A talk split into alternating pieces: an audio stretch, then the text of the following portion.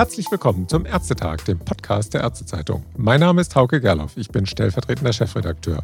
Und am Telefon begrüße ich heute Dr. Angelina Müller vom Institut für Allgemeinmedizin der Goethe-Universität in Frankfurt. Am Main, natürlich. Hallo, Frau Dr. Müller. Hallo, grüße Sie. Frau Dr. Müller, als erstes komme ich nicht darum herum, Sie danach zu fragen, wie es sich in einem Uniklinikum arbeitet, das gerade mit einer Cyberattacke zu kämpfen hat. Die Website des Klinikums ist ja aktuell immer noch vom Netz. Und welche Widrigkeiten haben Sie denn da jetzt im Alltag, mit denen Sie sich herumschlagen müssen?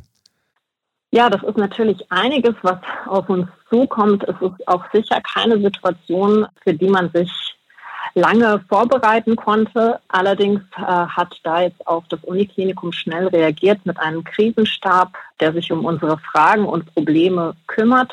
Äh, wir selbst vom Institut äh, sind auch Teil der Goethe-Uni, also nicht ausschließlich des Uniklinikums und haben dadurch äh, jetzt den Vorteil, dass unser Mail-Netzwerk noch funktioniert. Allerdings denke ich, äh, dass wir alle noch nicht so viel dazu sagen können, was das tatsächlich für uns bedeutet und was, wenn das Problem gelöst ist, noch zusätzlich auf uns zukommt, sodass äh, wir alle gespannt sind, was letztendlich ja das Hauptergebnis des Ganzen sein wird. Mhm.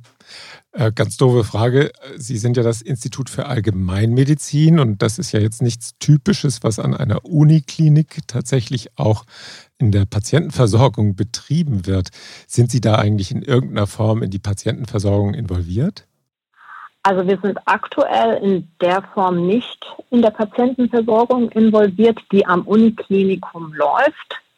Diese war aber auch jetzt bis dato noch vollständig in Betrieb und auch nicht in der Form betroffen, dass es da irgendwelche Einschränkungen in den gewöhnlichen Abläufen gab. Ja, okay. Gut, aber das ist jetzt nicht unser eigentliches Thema, die Cybersicherheit, sondern es geht um die digitale Transformation, die natürlich betroffen ist, wenn die Cybersicherheit nicht funktioniert. Aber es geht um die digitale Transformation in allgemeinmedizinischen Praxen. Ich bin auf Sie oder auf Ihre Aktivitäten aufmerksam geworden beim DEGAM-Kongress in diesem Jahr.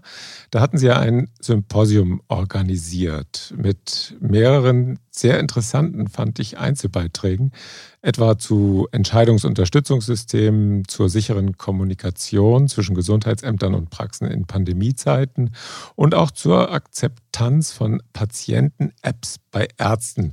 Und nicht zuletzt ganz allgemein, wie Hausärztinnen und Hausärzte in der Entwicklung digitaler Tools auch mit einbezogen werden können. Das ist vielleicht auch der Ansatz für die erste Frage zum eigentlichen Thema.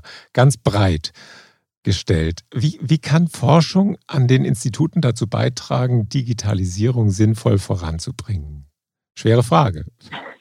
Äh, das stimmt, aber so schwer äh, fällt die Antwort auf die Frage eigentlich auch nicht. Das ist gut. Äh, denn es ist ja ganz klar, dass digitale Transformation ja uns alle irgendwie betrifft. Ja, und ja. ich denke, als Ärztinnen und Ärzte, als medizinische Fachangestellten als Forschende, als Lehrende, als Studierende, wir sind ja alle irgendwie ein bisschen involviert, egal wie sehr wir das wollen oder nicht.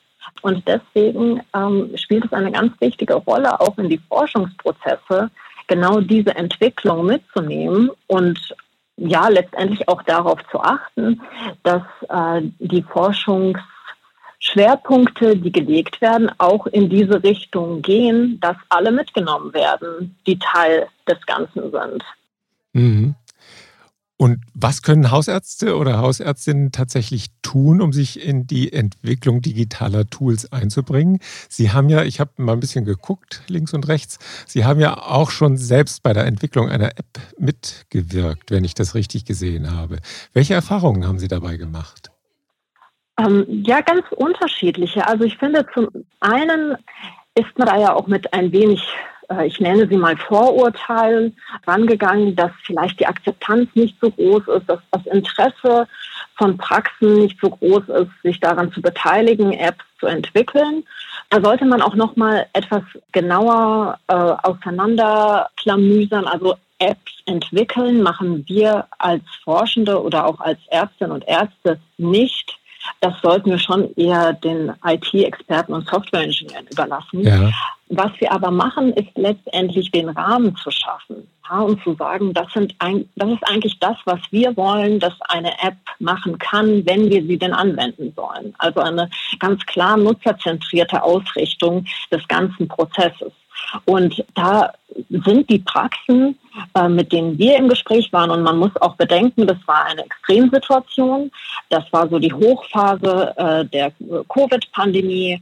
Alle waren extrem ausgelastet und trotzdem war die Bereitschaft da, dass man da etwas tut, und vor allem, dass man nicht einfach irgendetwas hinnehmen muss, was sich jemand anderes überlegt hat, ähm, sondern dass man da wirklich mitwirken konnte und die eigenen Bedürfnisse und Vorstellungen einbringen konnte. Und das kam sehr gut an. Mhm. Und was war das ganz konkret, um was es da ging in dieser App? Also das war damals ein Projekt im Rahmen des Netzwerks Universitätsmedizin. Da ging es um äh, das Pandemic Preparedness. Also wie können wir Strukturen schaffen, die äh, jetzt nicht nur in der aktuellen Pandemie, sondern in möglicherweise in der Zukunft erneut auftretenden Extremsituationen schon etabliert sind und auf die man dann direkt zurückgreifen kann, wo man eben nicht, wie es jetzt in der Covid-Pandemie war, neue Strukturen zu Beginn der Pandemie auch noch on top schaffen musste. Ja. Und deswegen ähm, war da unser Fokus, dass wir einen sicheren Instant Messenger, also letztendlich auch nicht mehr als Nachrichtenaustausch mhm. implementiert haben, äh, der aber den Sicherheitsstandards einer App beziehungsweise eines Systems, das auch für medizinische Daten oder auch Patientendaten verwendet werden könnte, weil es eben viel bessere Sicherheitsstandards äh, einhält als jetzt die herkömmlichen Apps, die schon im Umlauf waren. Und das war dann der Fall, dass wir in kürzester Zeit Praxen gefunden haben, die sich gemeinsam vernetzt haben über diese App und dadurch auch eine einfachere Kommunikation mit zum Beispiel auch dem Gesundheitsamt, dem Lokalen etablieren konnten, weil das ja auch, wenn wir uns zurückerinnern an 2020 und 2021, dass das ja doch auch ein großes Problem war, ähm, ganz einfache Dinge über die Bühne zu bringen, wie zum Beispiel jemanden telefonisch zu erreichen. Mhm. Äh, hat das dann geklappt und auch so schnell geklappt, dass das dann auch noch Wirkung zeigte? Also das ist ja so ein bisschen auch die Frage, wie, wie kann eine, ein allgemeinmedizinischer Lehrstuhl an einer Uni mit seinen Forschungen äh, dazu beitragen, dass tatsächlich die Versorgungsstruktur, die ja dann groß angelegt ist, zumindest beim nächsten Mal auf solche Dinge besser vorbereitet ist, als, als es 2021 und 2020 der Fall war. Das ist ja letztlich das Ziel, was dahinter steckt. Und äh, haben Sie das erreicht mit der Studie? Also ich denke, einen ganz wesentlichen Punkt haben wir erreicht. Und so deprimierend das vielleicht klingen mag, aber tatsächlich ist es ein großer Schritt. Also wir haben erreicht, festzustellen, dass es alleine nicht geht und dass man zusammenarbeiten muss. Und diese Zusammenarbeit ist aber tatsächlich geglückt.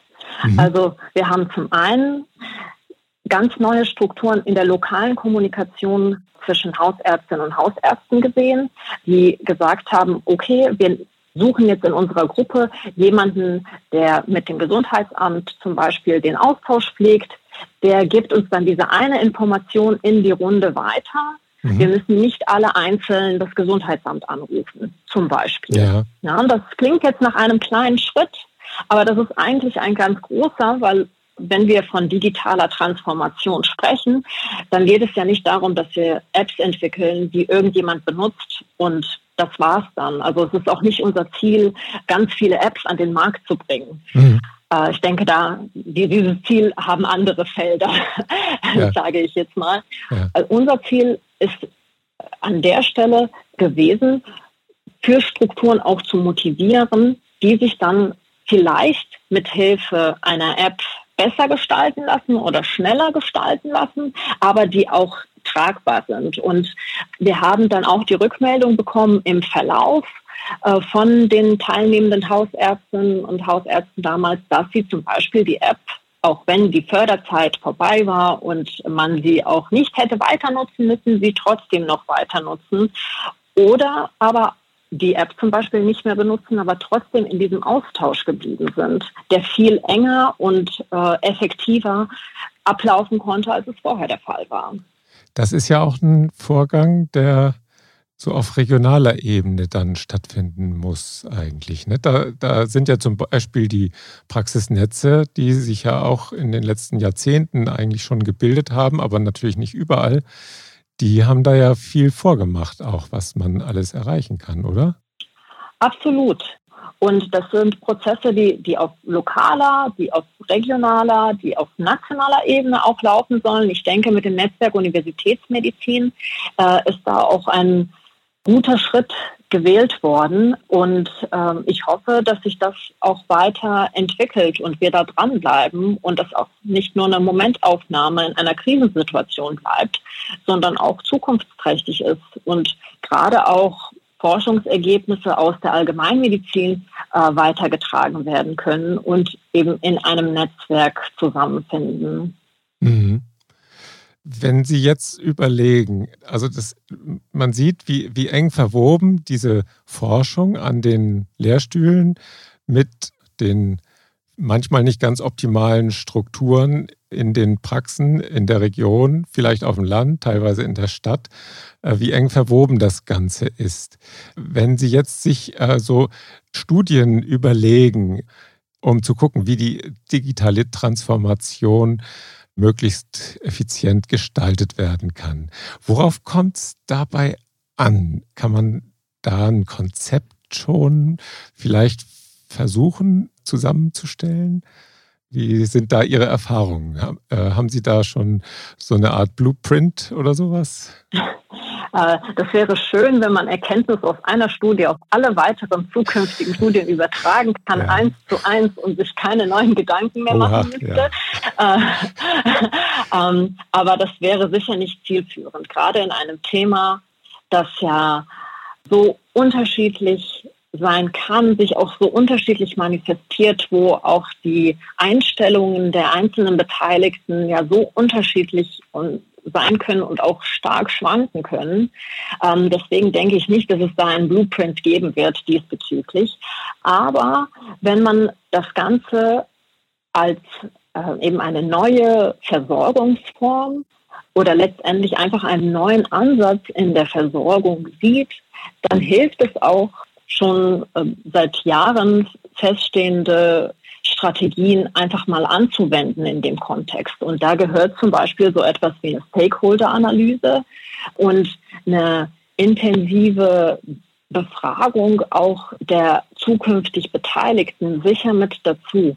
Also ich denke, unsere Projekte haben immer sehr stark davon profitiert, dass äh, die Personen die das später implementieren sollen, beziehungsweise die das anwenden und nutzen wollen, dass die von vornherein involviert wurden, weil man sich in der Regel auch besser mit einer neuen Strategie oder einem neuen System anfreunden kann, wenn man das Gefühl hat, dass man da mitgenommen wurde und letztendlich auch einen Teil dazu beigetragen hat. Also wenn ich an unsere User-Workshops denke, die immer eben mit Hausärztinnen oder Hausärzten geführt wurden und unseren Forschungsteams gemeinsam.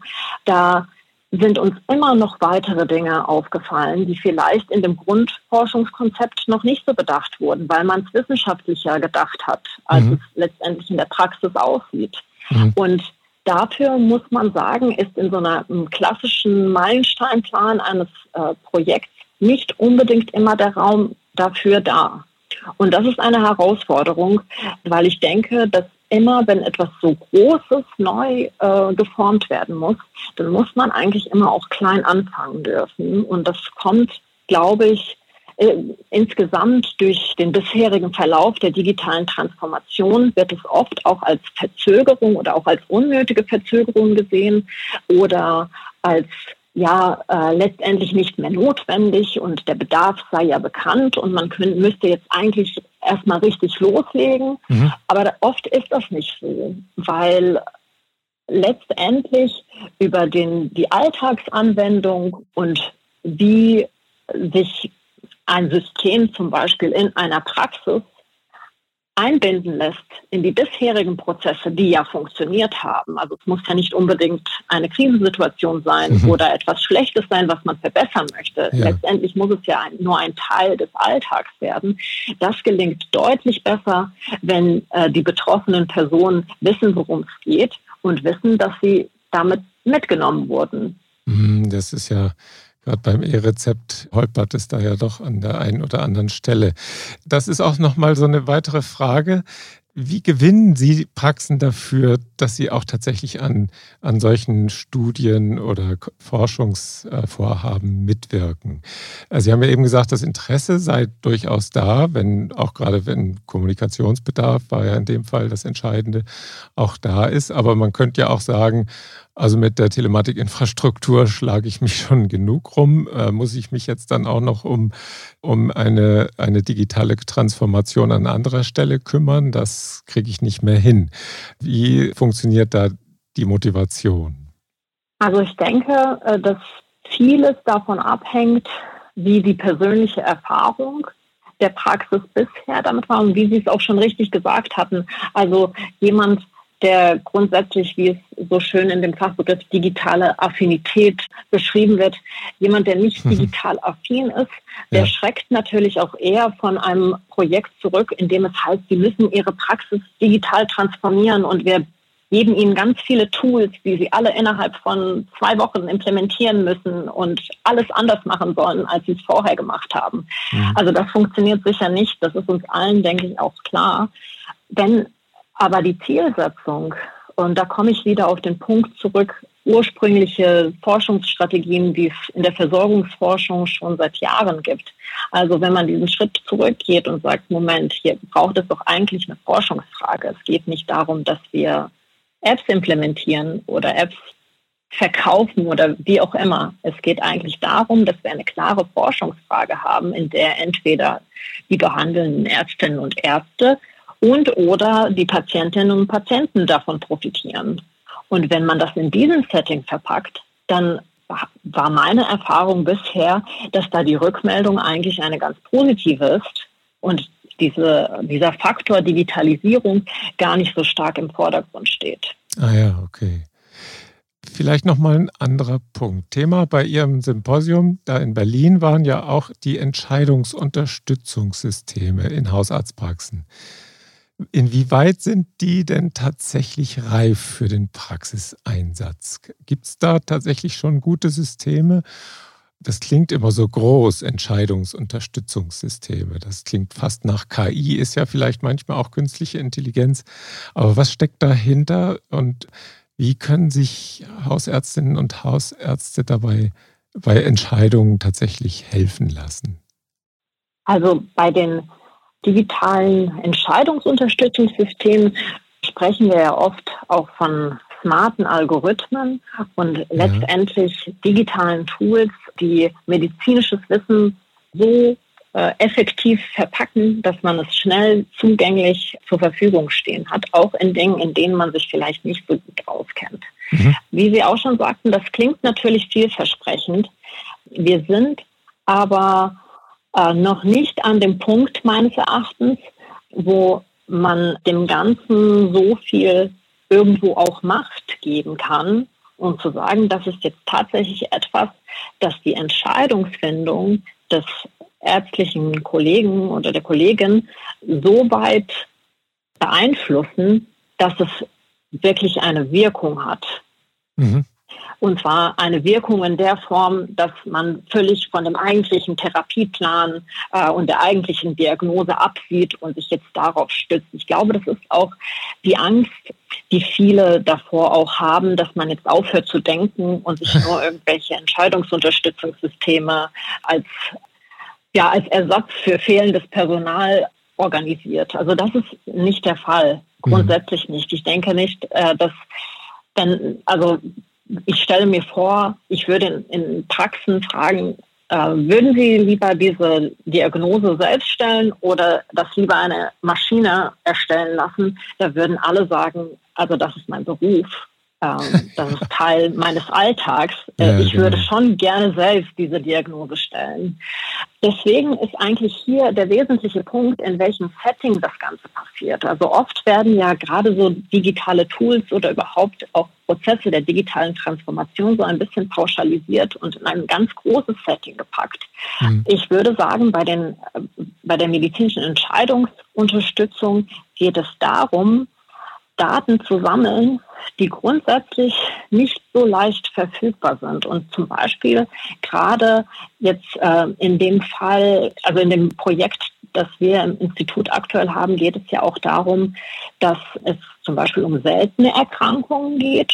Ja. Und das ist ja immer so, so eher eine universitäre Geschichte, etwas, womit man vielleicht in der Hausarztpraxis auch nicht so oft konfrontiert wird. Mhm. Und da ist das Feedback der Hausärztinnen und Hausärzte eher auch hier eher positiv. Das heißt, ach Moment, also so ein Patient sehe ich vielleicht einmal in meiner ganzen Berufskarriere.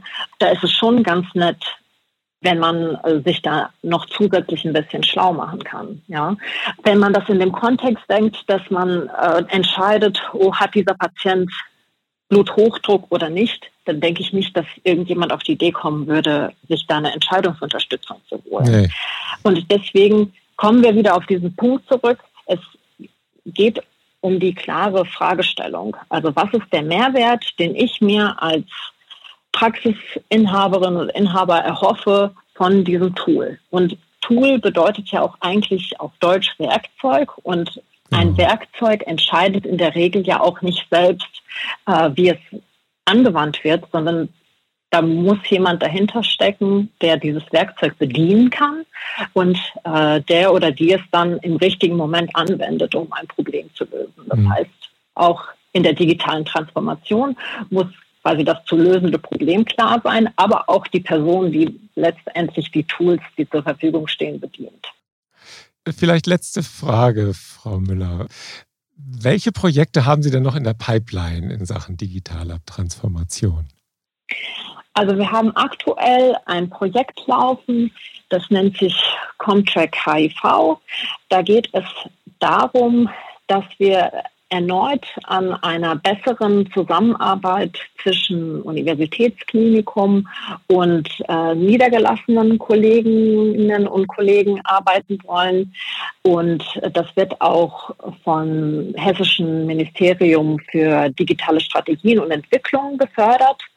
Unser Ziel ist dabei, Strukturen zu schaffen, dass beispielsweise HIV-Patientinnen und Patienten aus ländlichen Bereich für eine Verlaufsuntersuchung nicht unbedingt 50 Kilometer fahren müssen, sondern ihren Arzt oder Ärztin aus dem HIV-Center des Uniklinikums direkt erreichen können und eben auch der, der Datenaustausch beziehungsweise die Datensammlung dann über das Uniklinikum läuft, aber mhm. letztendlich für alle behandelnden Ärztinnen und Ärzte zur Verfügung steht.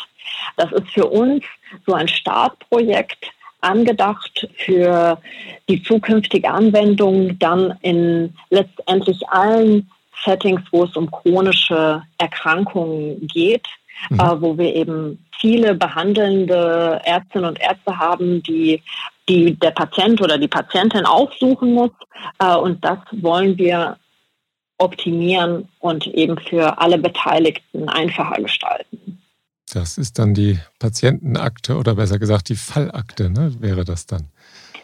Das stimmt, aber das wiederum ist auch so eine rein äh, digitalisierte Betrachtung okay, ja, des Ganzen. Ja. Es gehört ja natürlich auch dazu, dass man sich äh, an so einen Prozess gewöhnt und dass es für die betroffenen Patientinnen und Patienten auch klar ist, ich habe hier eine Möglichkeit, meinen Arzt oder meine Ärztin auch äh, mobil zu kontaktieren. Das ist alles gesichert und auf einer Ebene, wo es auch für die Mitarbeitenden im Uniklinikum tragbar ist. Viele haben ja dann wenn es um so ein Thema geht, die Befürchtung, dass man dann rund um die Uhr angerufen wird auf einem Diensthandy. So ist es natürlich nicht gedacht, sondern eben als guter Austausch zwischen Kolleginnen und Kollegen, den man bündeln kann und letztendlich auch verfolgen kann und den Verlauf der Patientinnen und Patienten auch strukturiert verfolgen kann. Aha. Ja, spannend, äh, dass es eben nicht nur um Digitalisierung, um Technik geht, sondern eben vor allen Dingen um ja, die Beziehung zwischen handelnden Personen, Ärzten, Patienten, innerärztlich und so weiter. Also fand ich sehr spannend. Haben Sie vielen Dank für die Einblicke, die Sie da in die Arbeit des Instituts für Allgemeinmedizin in Frankfurt gegeben haben. Besonders eben mit Bezug zur ungeliebten, aber notwendigen Digitalisierung. Ich wünsche Ihnen für die weitere Arbeit viel Erfolg. Alles Gute für Sie. Vielen Dank auch für Sie. Alles Gute und hat Spaß gemacht. Danke. Und auch wieder vielen Dank fürs Zuhören. Bis zum nächsten Ärztetag. Tschüss.